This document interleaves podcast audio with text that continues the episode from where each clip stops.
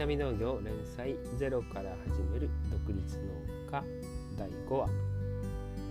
百姓的ビジネスモデルを考える。のパート3ですね。楽しく稼ぐ。物販やサービスを提供する商売は基本的にとてもシンプルです。家業での収入は販売品の1つあたりの純利益売上から経費や損益を差し引いた純粋な儲けかける販売数つまり収入を増やすには販売品1つに対して純利益を増やすか販売量を増やすかのどちらかです。自称日本一小さい農家の私は販売量が少ないのでいかに1つあたりの純利益を増やすか考えてきました。農業機械広告宣伝費など経費を抑える方法をいろいろと考えてきました。そして販売手数料もかからないようにすることでかなり純利益が増えました、えー、直売することで同じものでも純利益が5倍近く、えー、違うこと大切なのは売り上げを上げることではなく最終的に残るお金つまり収入を上げるということですそのためにどんな方法があるかを考えるプラスの収入を得るために農業内サイドビジネスを考えてみるのも一つ農家の昔ながらの手作りの味を伝えていくのもいいでしょう。実際私も漬物教室や味噌教室を冬場に開催していますがとても人気で農閑期の貴重な収入源となっています。今は新たな試みとしてレンタル畑スペース、えー、ビニールハウスの空いてるところをイベントスペースとして貸し出すに、えー、挑戦しています。思いついたらやってみる。やらないで後悔するよりやってダメなら次に行く。小さくスタートすればリスクも少なくて済みます。どんなビジネスも成功の裏には必ず失敗があります。逆に一つ成功すればそれが大きく育つかもしれません。楽しく稼げる農業。そのためにも普段からビジネスモデルを考えておきましょう。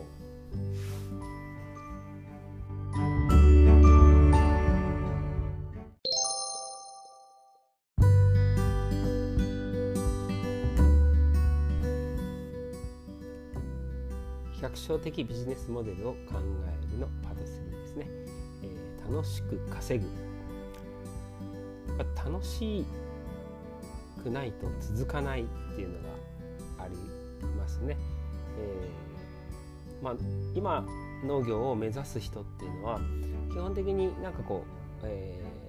ー、疑問を感じてる価値観の変化ですとか私が最近よく言ってるのが、えー、気づいた人は農に向かうということでなんか社会がおかしいなとか、え、このままでいいんだろうかなっていう人が新規収納を目指すっていうパターンが多いかと思うんですけども、えー、そういった意味で最初危機感や怒り不安っていうのは、えー、原動力としてはすごく爆発的なエネルギーが、えー、必要ですのでいいと思うんですけどもそれがですね、えー、継続していくとなると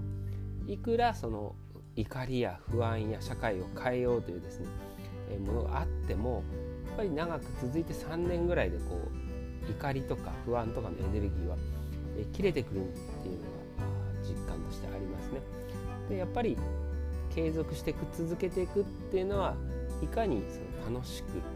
えー、まあ、ワクワクしながらっていうのがやっぱりとても大切じゃないかなというふうに思います。で一番最初に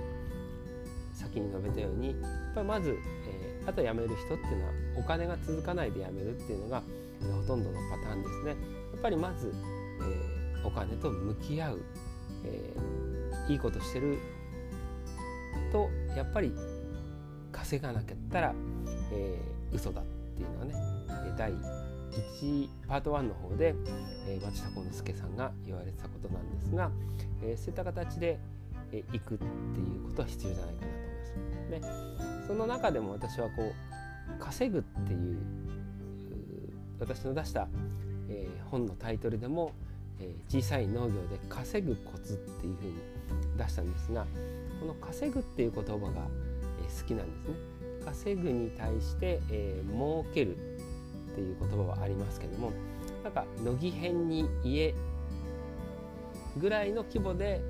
稼ぐっていうのがちょうど農家にとってもまさにいいんじゃないかなというふうに思ってます。えー、儲けるもの儲けるだとこう信じるものですので、まあ、爆発的に広がりはあるけどもちょっとどこかにこう無理がかかってくるんじゃないかな農業で儲けるっていうことは非常に難しいんじゃないかな。あとは儲かるとは言いますけども、えー、稼がるとは言わないっていうところもなんか、えー、能動的にいかなければいけないっていうのがスタンスとしてとても好きで、えー、いろんなこう本を書いたり、えー、記事を書いて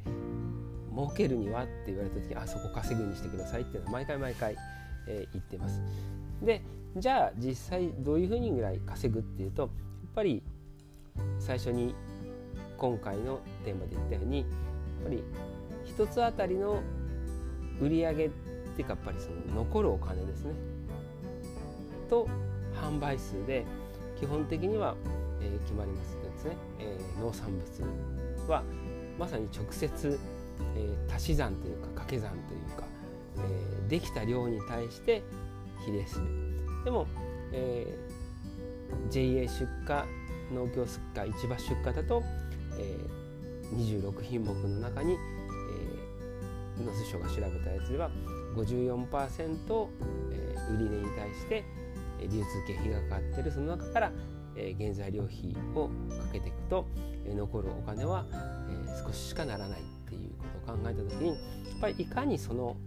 1個あたりの売上え、純利益を上げるかっていうのは非常に、え、必要な示唆じゃないかなと思います。ついついね目の前の忙しさや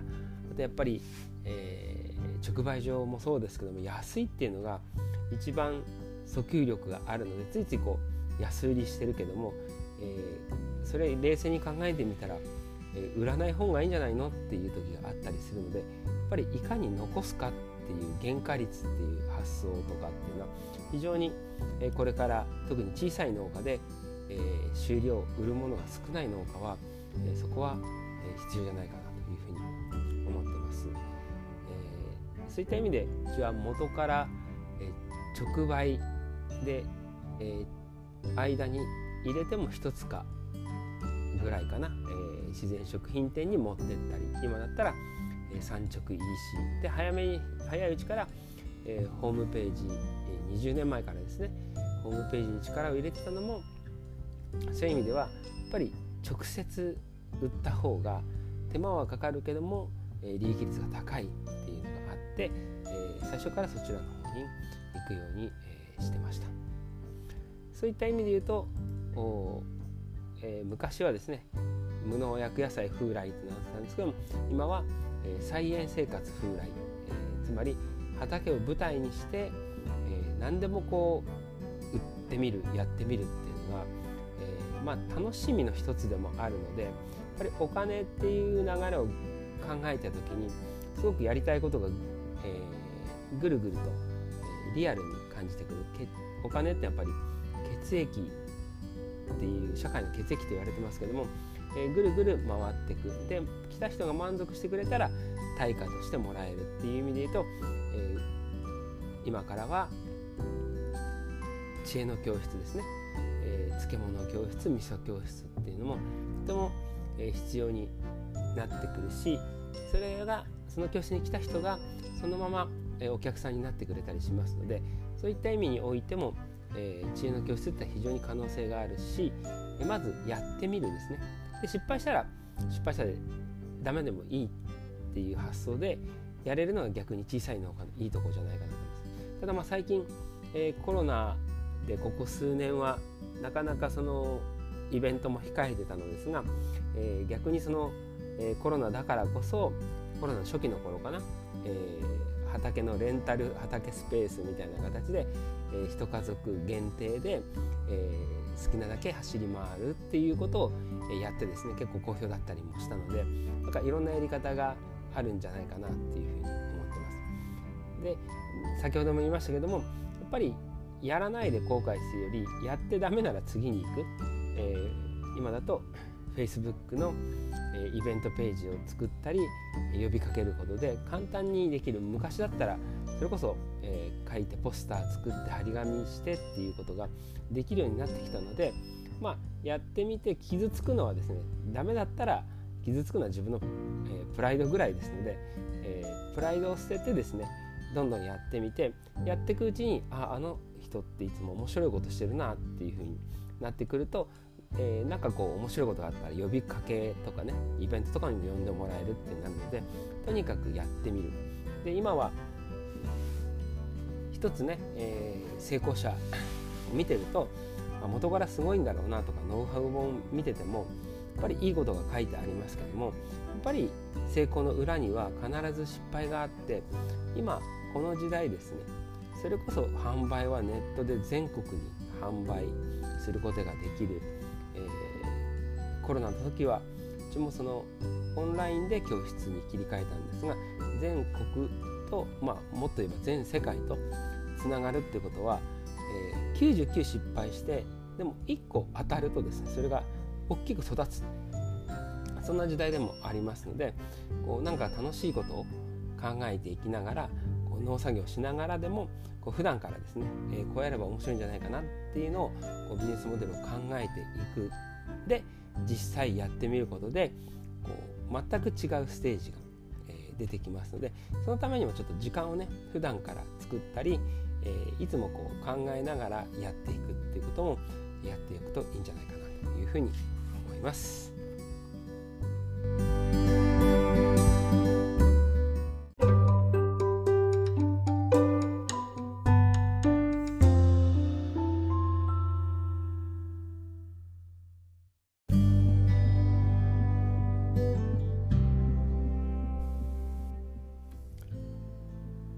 えー、パート3楽しく稼ぐ、